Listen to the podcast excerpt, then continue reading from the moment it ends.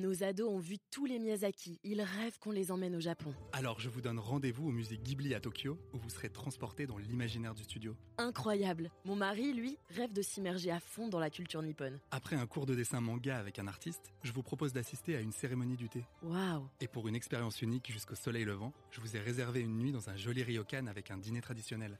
Je nous y vois déjà. Avec Marco Vasco, ne rêvez plus, vivez votre voyage l'esprit libre. Au rendez-vous sur marcovasco.fr pour imaginer votre prochain voyage sur mesure.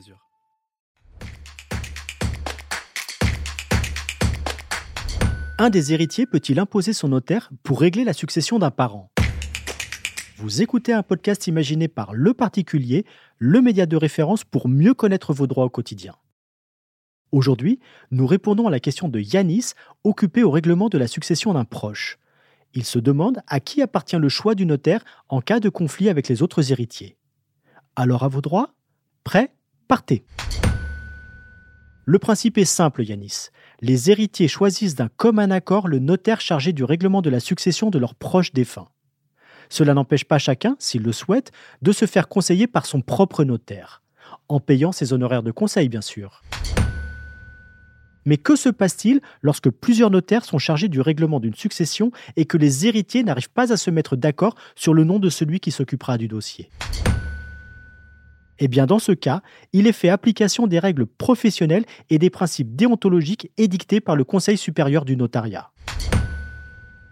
Ces règles désignent en premier lieu le notaire proposé par le conjoint survivant ou par le partenaire de Pax s'il hérite en l'absence d'enfant. À défaut de conjoint survivant, le choix revient aux héritiers réservataires, c'est-à-dire notamment aux enfants du défunt. Puis, à défaut, le choix du notaire revient aux légataires universels, puis aux héritiers non réservataires. Si des héritiers de rang égal n'arrivent pas à se mettre d'accord, pour les départager, on retient le choix de ceux qui totalisent le plus de droits sur l'héritage. Par exemple, dans une succession de trois enfants, c'est le choix du notaire de deux d'entre eux qui sera retenu. Enfin, pour un héritier mineur ou sous tutelle, le choix du notaire appartient à son représentant légal.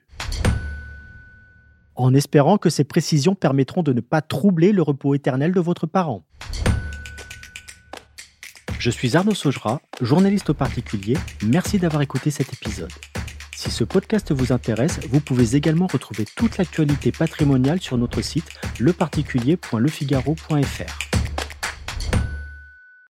Nos ados ont vu tous les Miyazaki. Ils rêvent qu'on les emmène au Japon. Alors je vous donne rendez-vous au musée Ghibli à Tokyo, où vous serez transporté dans l'imaginaire du studio. Incroyable. Mon mari, lui, rêve de s'immerger à fond dans la culture nippone. Après un cours de dessin manga avec un artiste, je vous propose d'assister à une cérémonie du thé. Waouh. Et pour une expérience unique jusqu'au soleil levant, je vous ai réservé une nuit dans un joli ryokan avec un dîner traditionnel. Je nous y vois déjà. Avec Marco Vasco, ne rêvez plus, vivez votre voyage l'esprit libre. Au rendez-vous sur marcovasco.fr pour imaginer votre prochain voyage sur mesure.